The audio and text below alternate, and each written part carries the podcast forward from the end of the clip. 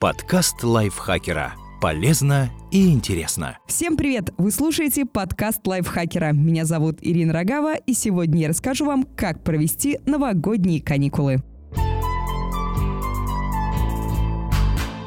Скорее всего, каждый из вас уже разобрался с празднованием Нового года. Но вот над тем, чем заняться после, никто и не думал. Поэтому мы составили программу за вас. Итак, 8 дней, которые можно переставлять в зависимости от настроения, состояния, погоды и других факторов.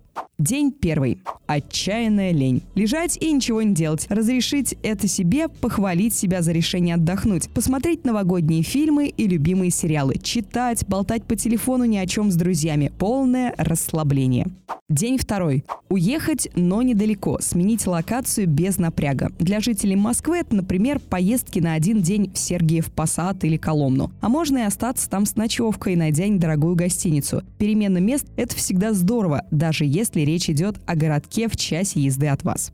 День третий. День культуры. Посещаем музеи и выставки. Можно пройтись по тем, где бесплатный вход, по маленьким неизвестным галереям или покорить, наконец, большой серьезный музей, на который вечно не хватало времени. День четвертый. День свежего воздуха. Лепим снеговика, если есть из чего его лепить. Катаемся с горок, валяемся в снегу. Нет снега, все равно дышим свежим воздухом, гуляем, фотографируемся, смотрим в небо и никуда не спешим. День пятый. День большой уборки. Соберитесь силами и разберите, наконец, вон тот шкаф и кладовку. А может, даже поменяйте занавески на окнах и уберете летние вещи. Можно почистить кастрюли и сковородки, если до них вечно не доходили руки. День шестой. Посвятите его родителям или другим родственникам или друзьям, с которыми не могли встретиться весь год. Потом в беготне и суете рабочих дней вы снова и снова будете переносить такие встречи. Так воспользуйтесь моментом сейчас. Подарите друг другу какие-нибудь милые недорогие подарки. Продлите праздник.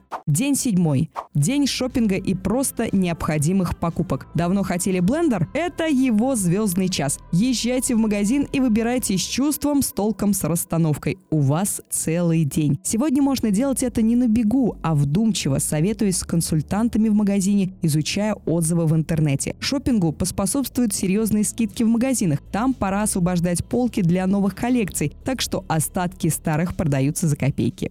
День восьмой. День кулинарии. Запаситесь рецептами. Наверняка вы купили продукты как раз накануне. И творите, творите, творите. У нас вечно не хватает на это времени в будни, и не всегда есть желание стоять у плиты в выходные. Но на этот раз наполните уютным запахом вкусняшек свой дом и продлите праздничную атмосферу кулинарными шедеврами.